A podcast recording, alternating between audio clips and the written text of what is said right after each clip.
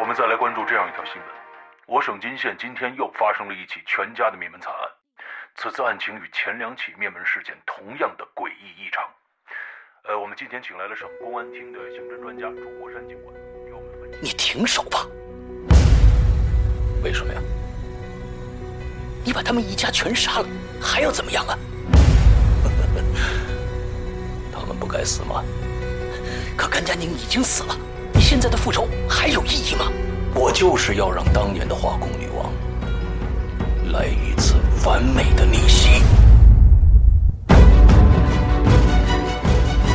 精心策划，完美布局，时间与空间的轨迹。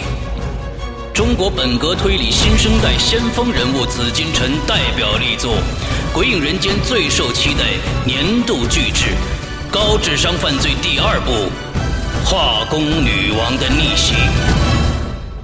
二零一四年十二月二十四日，圣诞前夜，《鬼影人间》官方淘宝店及苹果 APP 火热上线。你简直就是无药可救了，就为了你的畸形的爱情吗？没错，爱情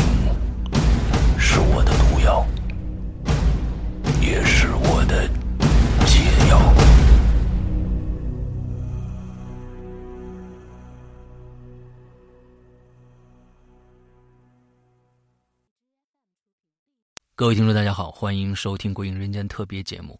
今天呢，我们继续收听我在花椒和一直播上的万圣节的特别节目的录音剪辑。我们接着听《窃听》的第四集。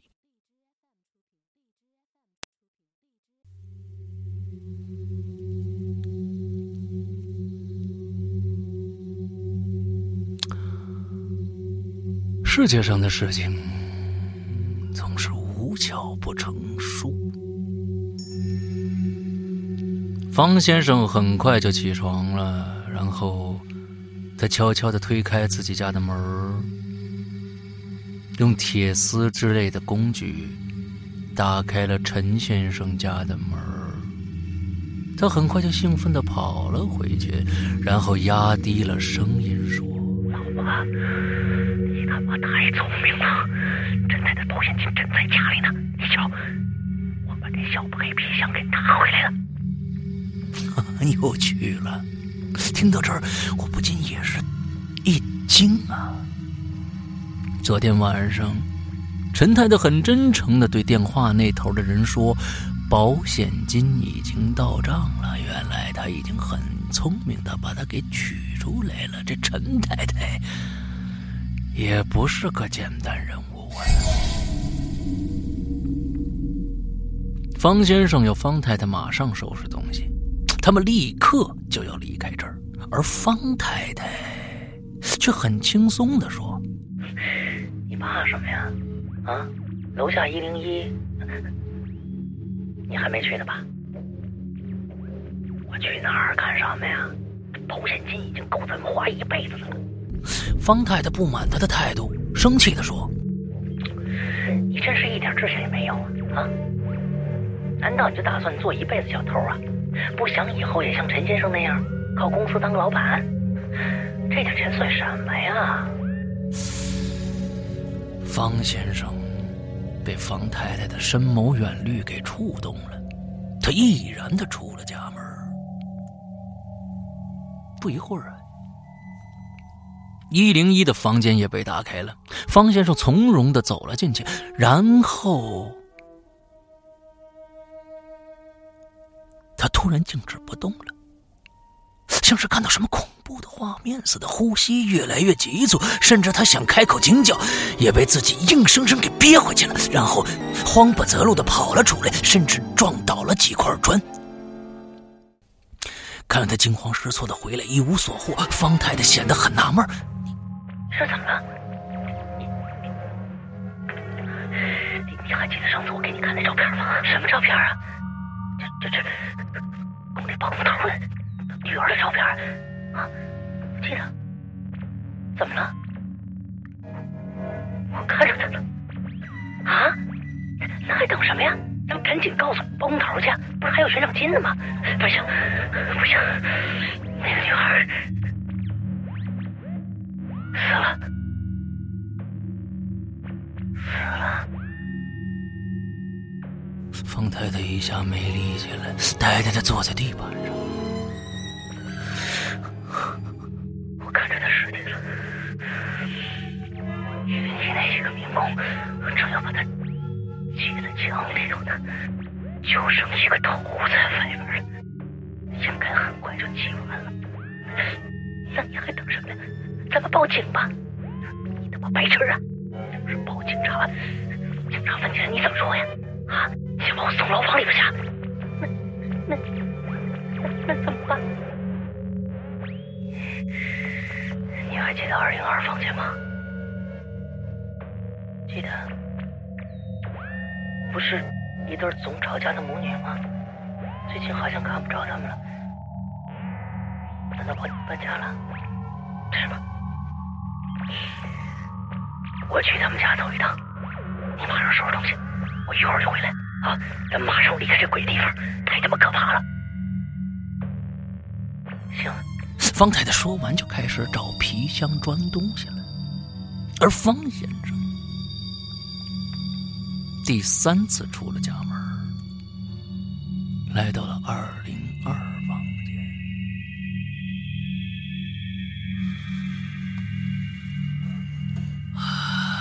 我一想起那个嘶嘶的声音，我的身子忍不住就在打颤呢。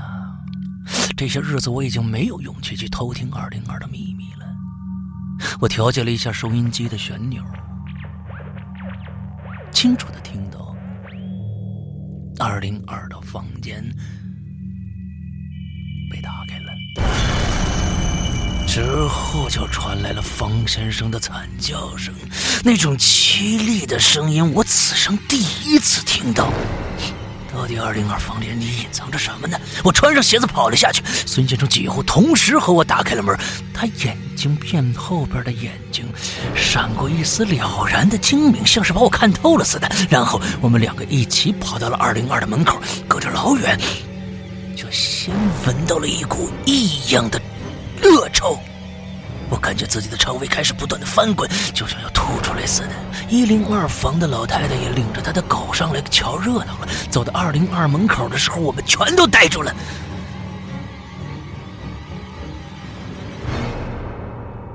屋子里拉着窗帘没有一丝光，但还是可以清晰的看到方先生躺在门口的位置。他脖子和身上缓缓的趴着几条吐着信子的黑色花斑蛇。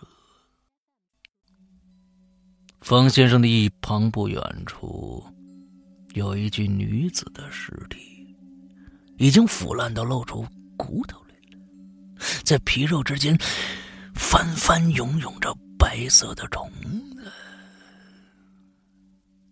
在卧室的一张床上。躺着另一具尸体，已经只剩骨架了，骨缝中的肉已经变成黑色的。我再也忍受不住了，吐了出来。这时，方太太从四楼慌慌张张的冲了下来，她显然也听到了方先生的惊叫，眼前的一切让她震惊了。她怔怔的站在门前，过了好久，才猛地想要踏上几步，却被孙先生一把抓住了。你他妈疯了！你没看着满屋子都是蛇吗？你不要命了！方太太空洞的眼睛里再也没有算计和狡诈了，她怔怔的站在门口，不知所措不知道是谁报的警。二零二房很快被封锁起来了。这栋楼接连两天出了命案，大大满足了周围百姓的好奇心呐。他们聚在小楼下面的花园里，对出入这里的人是指指点点，窃窃着说着什么。就连我去超市买东西的时候，陈伯也把我拉住了。他没有像其他人那样。问我一些关于案情的线索，只是呆呆的盯着地面。过了好久，他才说：“年轻人，我已经活这把年纪了，很多事儿都看过了。那像这栋楼这么古怪的，我还是第一次看到。你呀，你还是抓紧搬走吧，这儿不适合你住啊。我机械的点了点头，脑袋里早就空了。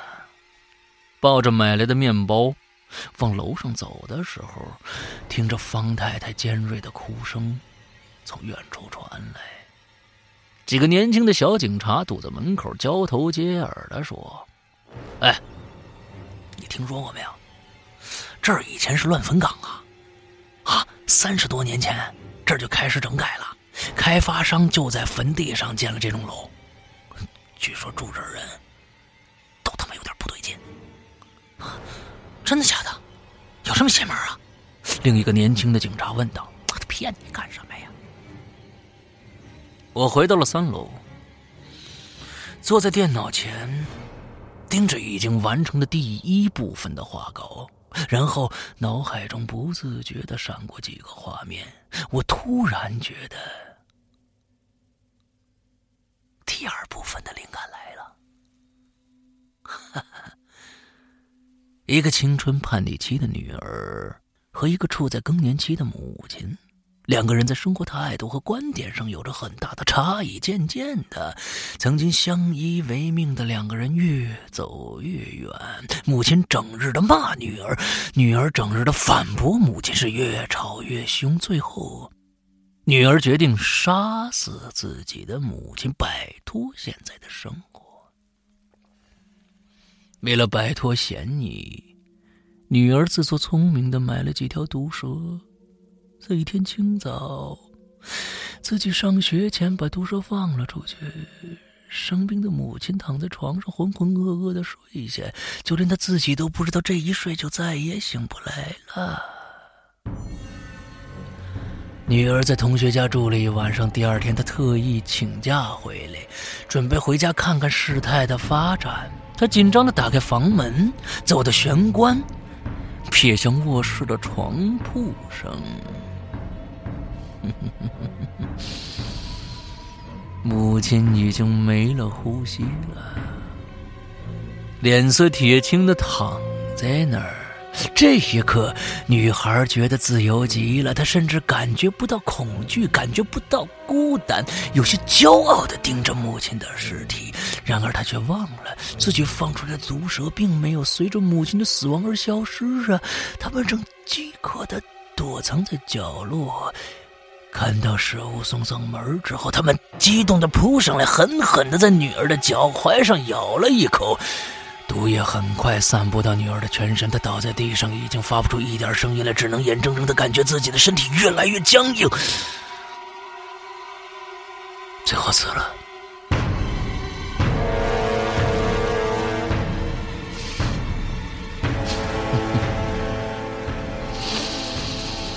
想到这儿，我再也没有犹豫，飞快的画起草稿来。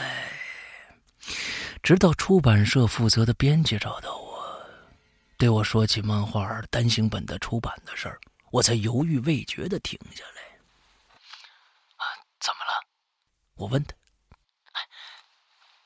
哎，我们在校对单行本第十三章的部分的时候啊，哎，为什么那个变态小孩？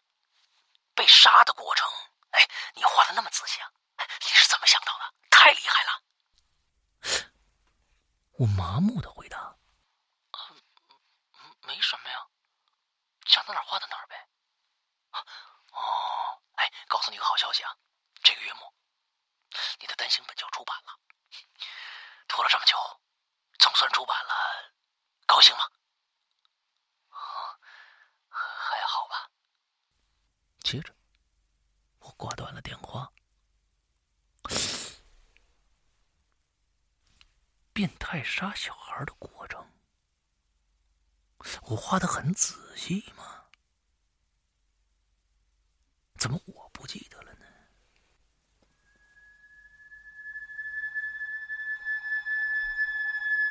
哼。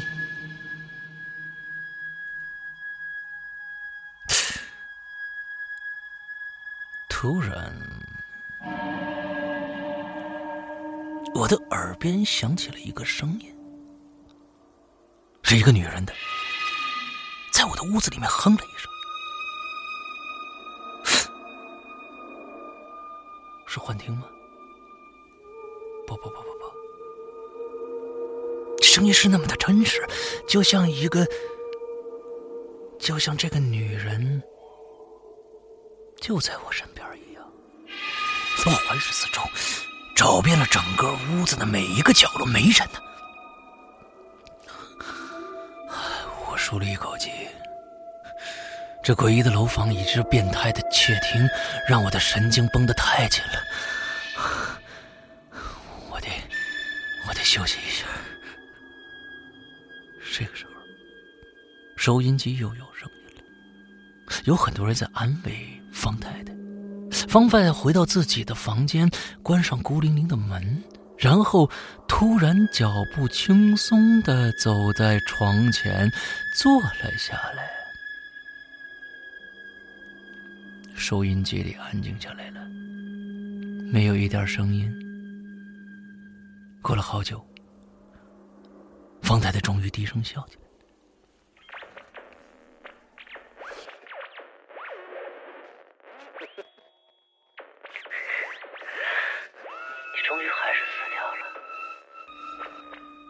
收音机里传来一些悉悉索索的声音，方太太开始收拾东西了。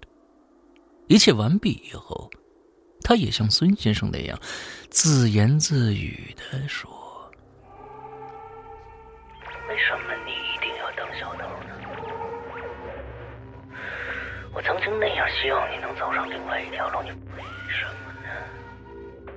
你怎么就不肯呢？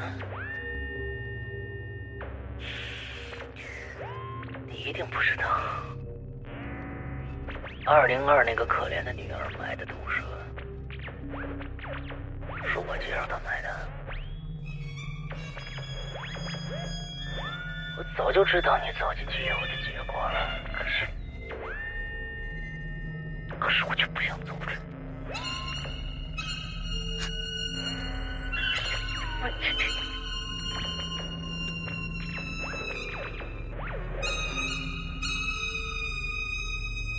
着，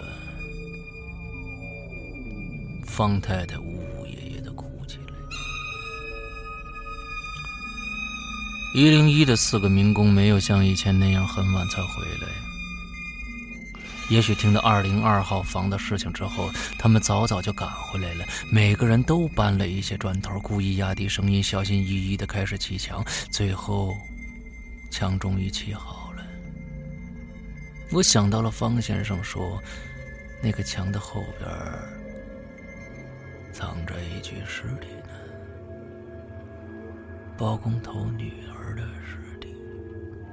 也许第三个故事也轻易的出现了构架，那就是四个民工在工地上付出了辛勤的劳动，打算拿到工资以后呢，回到自己的故乡开始新的生活。然而包工头却把他们的工资一拖再拖，眼看着包工头没有给钱的意思，四个民工决定绑架他的女儿勒索。决定绑架他的女儿勒索，事情进行的很顺利。然而，当他们把包工头女儿绑架到一零一室的时候，女孩发出了剧烈的叫喊，四个人惊慌失措、手忙脚乱的用枕头捂住了女孩的脸。过了很久，这女孩终于不再叫了，身体也不再挣扎了。四个人意识到。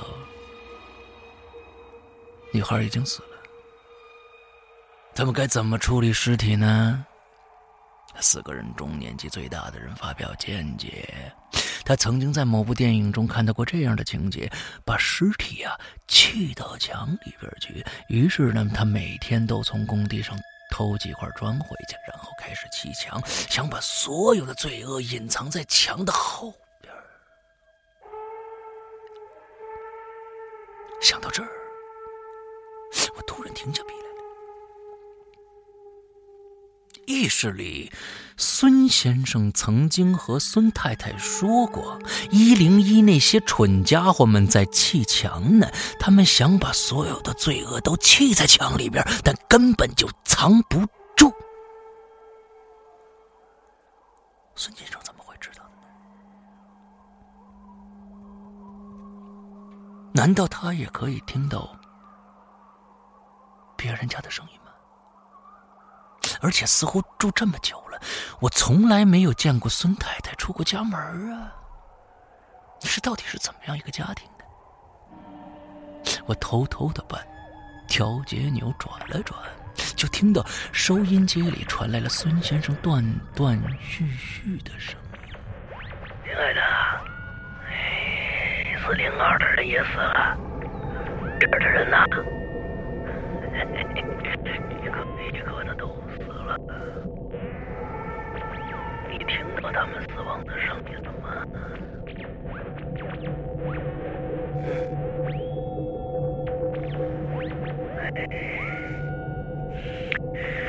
这里本来就是人死的地方，我们也都在一个个的死去。哎，你说，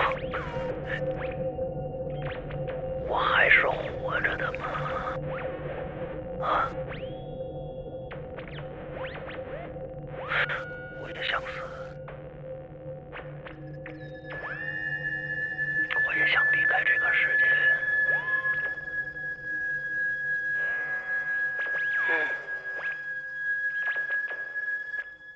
孙太太还是淡淡的声音，仿佛要说这话的不过是个陌生人，根本不是和自己朝夕相处的丈夫一样。这个时候，我的头开始疼了。我躺在床上，我已经很难再睡着了，我就像一块海绵。吸收了太多不属于我的秘密，这些秘密开始困扰我了，像是一根根尖锐的针，扎得我头痛欲裂的。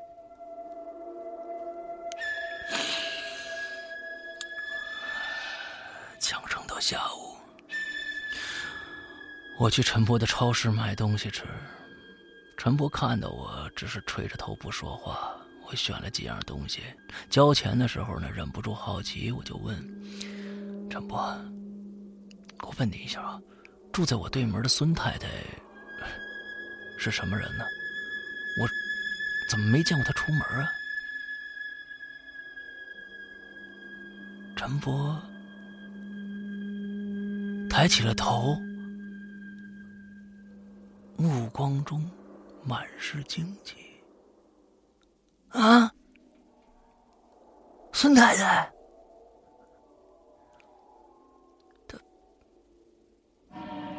他不是死了吗？